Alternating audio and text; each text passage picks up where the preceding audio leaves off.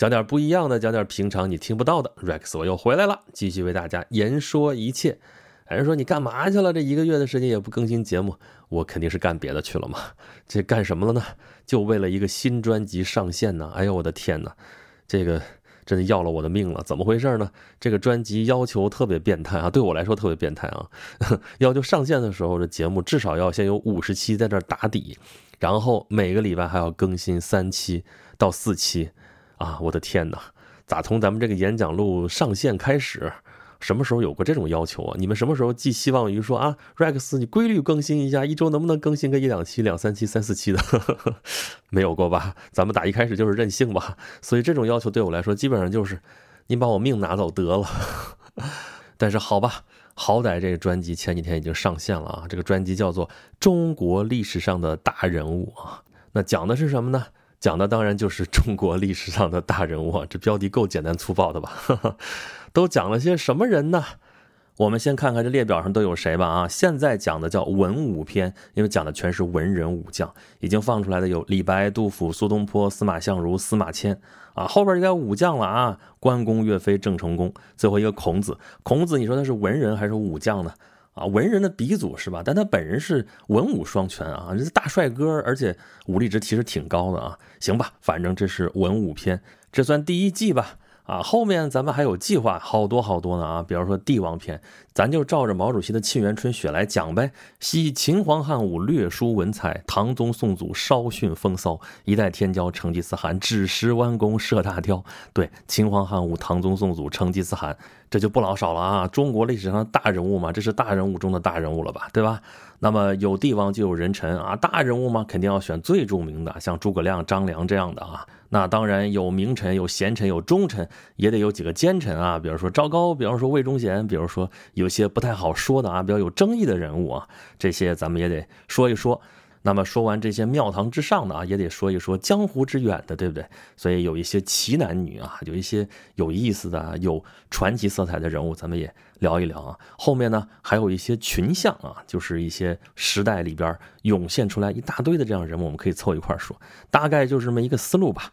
所以你从这个列表上也能看得出来啊，我们这选择基本上选的都是大人物中的大人物啊，都是在中国历史上标了名、挂了号的啊。但其实吧。咱们说这些大人物是在我们现在看啊，都是一个一个拎出来的响当当的，对吧？如雷贯耳。但其实这么多大人物，有一部分大人物在他们活着的当时，其实没有那么大人物啊，有些可能真的是寂寂无名，可能只是小人物。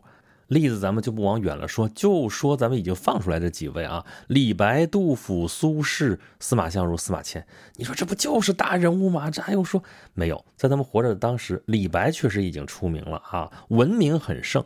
但是在皇帝眼中啊，他在进宫的时候就是一个文学弄臣，他出宫的时候呢，就更不知道他是干嘛的了啊。他一直想当官，但是皇帝就觉得你就来给我写首诗就挺好了，写个词儿写个曲儿，挺好挺好的，指望着你定国安邦吗？指望着你经世济民吗？那不行。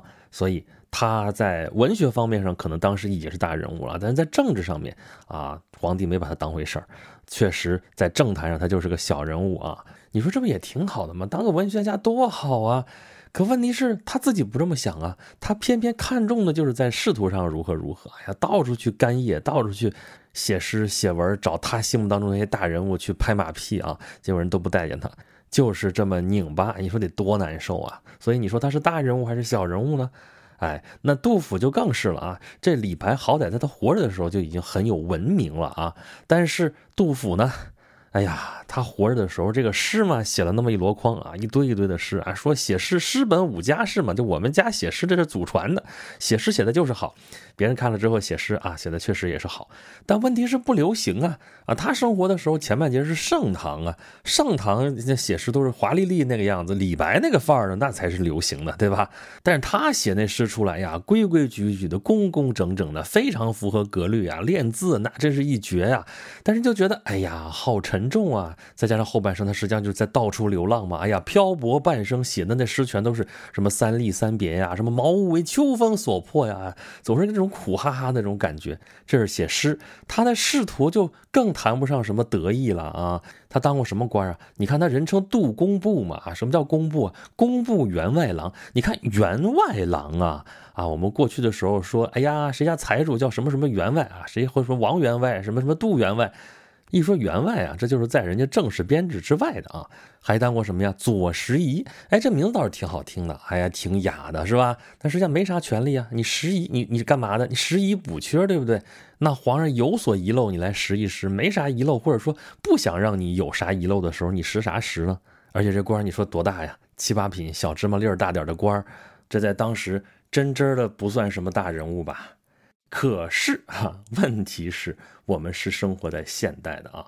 尽管他当时有那么多的大人物，比方说位极人臣的一大堆，但是你记得几个？反倒是在当时算不上什么大人物啊。李白、杜甫这样的，那叫李杜文章在，光焰万丈长啊。这叫什么呢？管你什么大人物、小人物，历史终究是沉淀出了岁月中的精华。那好吧。不管这些人当时算不算大人物，反正现在我们看，哎呀，一个一个都是如雷贯耳，都是大人物。那么好，问题来了，我们都是小人物吧？我们这些小人物为什么要去关注这些大人物呢？啊，我们能成为他们吧？不太可能吧？那看他们的故事干嘛呢？关我什么事呢？羡慕嫉妒恨吧，你也羡慕不着啊，得跟你差不多的人比你强一点儿，你才能羡慕。这大人物在上面啊，如日中天，如月中天，你根本仰望的你都够都够不着，你也谈不上什么嫉妒。可话是这么说啊，事实上我们也没少听了大人物的故事，对吧？不是大人物吗？大人物就是他们的事儿家喻户晓，众人皆知，你想不知道都难。至少至少从小到大，名人传记你没少看吧，对吧？历史人物、军事人物啊，都是一些大人物，还有一些现在的明星啊、成功人士这传记没少看吧？那你从这些名人传记里边都看到了些啥呢？或者说你想看到些啥呢？那第一条可能对于现代人来说最重要的其实是谈资，别人知道我不知道，那我跟人家怎么聊天啊，对吧？那别人不知道我知道，那我不就牛了吗？虽然咱也不知道你这样牛在什么地方，但是好歹可以去吹牛了，对吧？可以去装了，对吧？那甭管怎么说，这也是一大刚需啊，必须严肃对待啊。那既然说谈资呢，那主要看的是什么呢？人物故事啊，这故事来龙去脉里边多奇多新鲜啊！里边这些名人的八卦啊，这些最喜闻乐见了，是吧？尤其是看大人物的传记啊，一个一个看上去高高在上，但其实你看那些事儿不也是人干的事儿吗？对吧？本来人就是人，对吧？你看咱们这节目里边也说，你比方说苏东坡，这个说起来的时候我也觉得好玩，大家听了估计也会觉得好玩，因为这个人本身就好玩啊。这个得是大人物了啊，他在世的时候就是大人物了，当官当的也不老低了啊，差不多快到宰相了啊。但是他惨的时候也惨到穷困潦倒，入不敷出啊，就给发到鸟不拉屎的地方去了啊。发哪儿去？海南岛。那时候海南岛真的是鸟不拉屎的地方，虽然地方鸟可能比别的地方都多。再比如说，我们说到司马相如，哎，唐诗宋词元曲这些啊，好歹我们还能懂个一二三四，对吧？呃，但至少他们不那么长，对吧？再长的长诗《长恨歌》那么长吧，好歹我们学过，好歹我们大概知道什么意思。但是汉赋，好家伙，这离我们两千多年了，那么长一大篇，里边那字儿都认不全，这也就算了吧，兴趣缺缺。但是大家可能会关心的就是司马相如这个人呢，他跟卓文君怎么回事啊？是不是拐带了小寡妇妇呀？说他有消渴疾，消渴疾是不是现在糖尿病啊？是不是还更严重一步啊？那怎么得上的呀？是不是跟他过度沉湎女色有关系啊？哎呀，你看全是八卦吧。不得不说，八卦也是人类进步的动力啊，也是大家深度挖掘的动力。要没这点八卦的话，大家根本对这些人物啊，可能啥兴趣都没有啊。好歹有这些八卦，大家觉得有意思啊，还可以去看一看。哟，这些人也真活过，也真的是人过了一辈子。所以我一直觉得发掘点这方面的功用啊，也没什么不好。就大家愿意当谈资听一听，也就听一听啊。你看我演讲录讲了那么长时间，讲了那么多期节目了啊，其他的专题也讲了好多了啊，讲很多人，讲很多事儿。啊，重点也是要挖掘一些八卦，一点八卦没有不好玩啊，不好听啊啊！那先把人骗过来再说嘛，对不对？先听听这人，哎，他有一个特有意思的事你听听吧，哎，爱听，哎，那他有一些好像听上去不是那么有意思，但是很正儿八经的事情，我们也得了解一下啊。你不能听了一堆全是八卦，除了八卦，你不知道这人是干嘛的，那就没意思了。所以咱下一个就说一说这个人物传记它比较正儿八经的一些功能啊，比如说有些人是在这些人物当中看到了自己要学习的榜样，对吧？榜样的力量是无穷的嘛。啊，我看到一个人特别特别牛啊，他怎么从小一点点成长起来，成长人为特别牛的一个人物啊？我也要成为这样的人。很多人其实是这么成长的啊，到最后他不见得会成为他崇拜的那个人，或者说根本不可能成为他崇拜的那个人。但是这个人确实对他产生了很深远的影响，这个是不可否认的。那这个功能应该是我们读人物传记的一个最积极的动机了吧？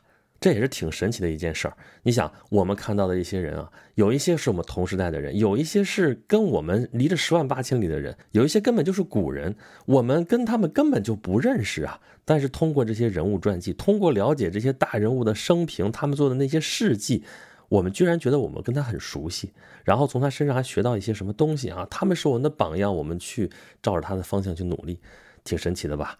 这就是文明的传承啊。文字的力量啊，包括最近这一二百年声音的记录啊，影像的记录啊，我们可以见到一些已经早就不在的人。我们通过各种手段去了解他们，就好像他们就活在我们这个时代，就活在我们身边一样。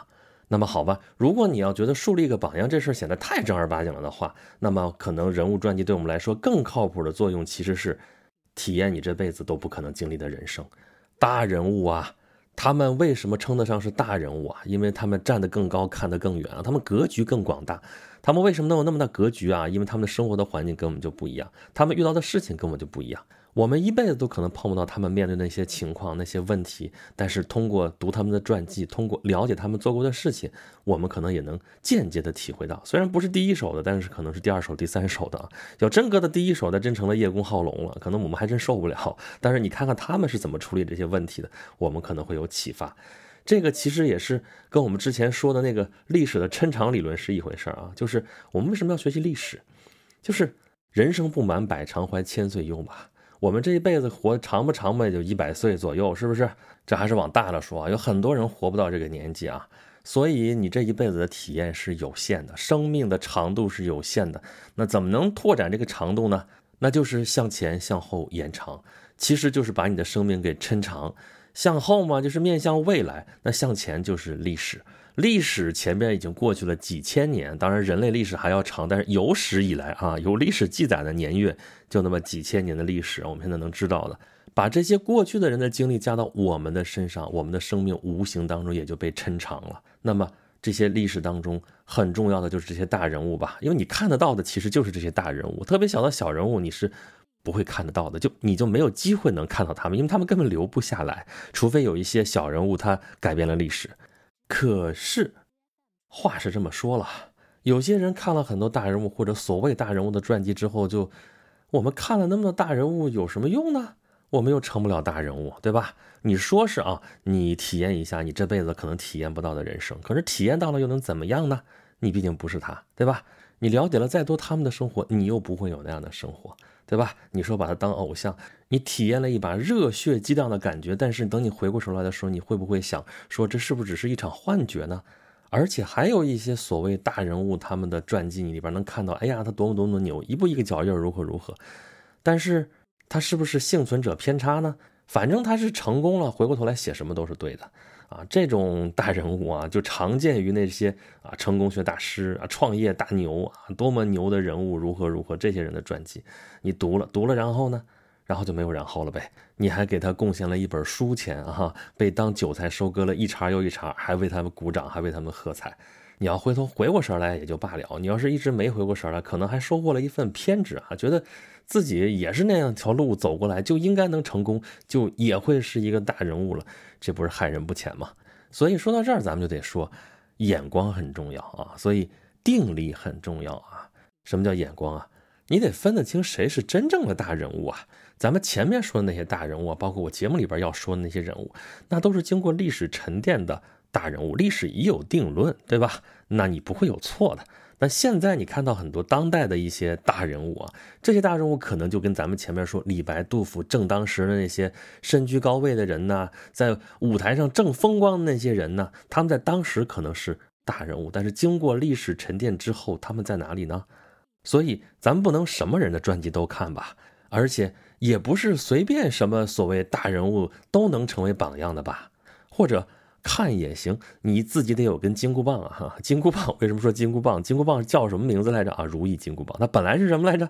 定海神针铁呀！你得自身有定力，要有判断力啊！你不能看见一个什么人风光，然后我们就说，哎呀，我也要那样。你要那样是你的意愿，但是你能不能成为那样，那要看你的造化了。啊，还要看你的努力。为什么把努力放在后面？你不努力肯定不成，但是你努力了也未必要成。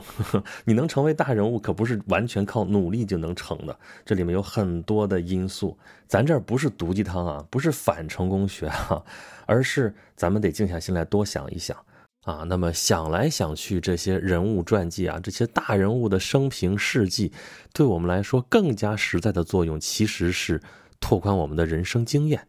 能给我们带来点启发，能起到这个作用，也就很不错，很不错了。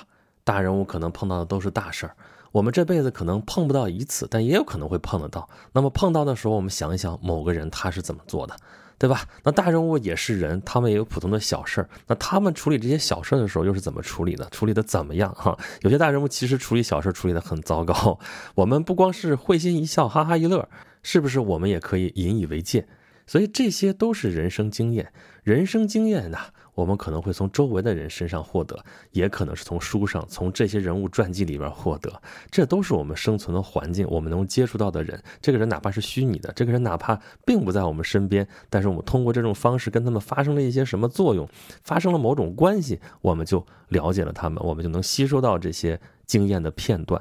这些经验的片段的组合。其实就组成了一个一个的我们。马克思不是讲吗？人的本质属性是社会性。什么叫社会性啊？就是其实你不是你，你是所有的社会经验、所有周围社会关系构成了你。佛陀也说啊，要破除我执。什么叫我执？太纠结于自己那点事儿，那一亩三分地的事儿了。但其实你是什么？你是个空啊，四大皆空嘛，你也是空啊。你要剥除了你身上的这些社会身份，你剥除了你学习到的那些社会经验的话，你什么也不是。我之前不是还讲过信息简史吗？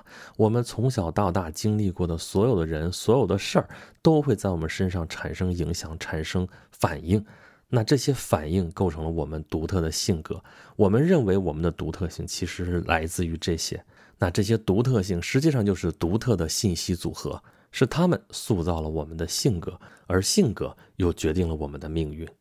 那么回到我们说的这些大人物来啊，大人物他们的言行举止，他们留给世人的这些事迹，我们可以了解他们，然后可以学习他们。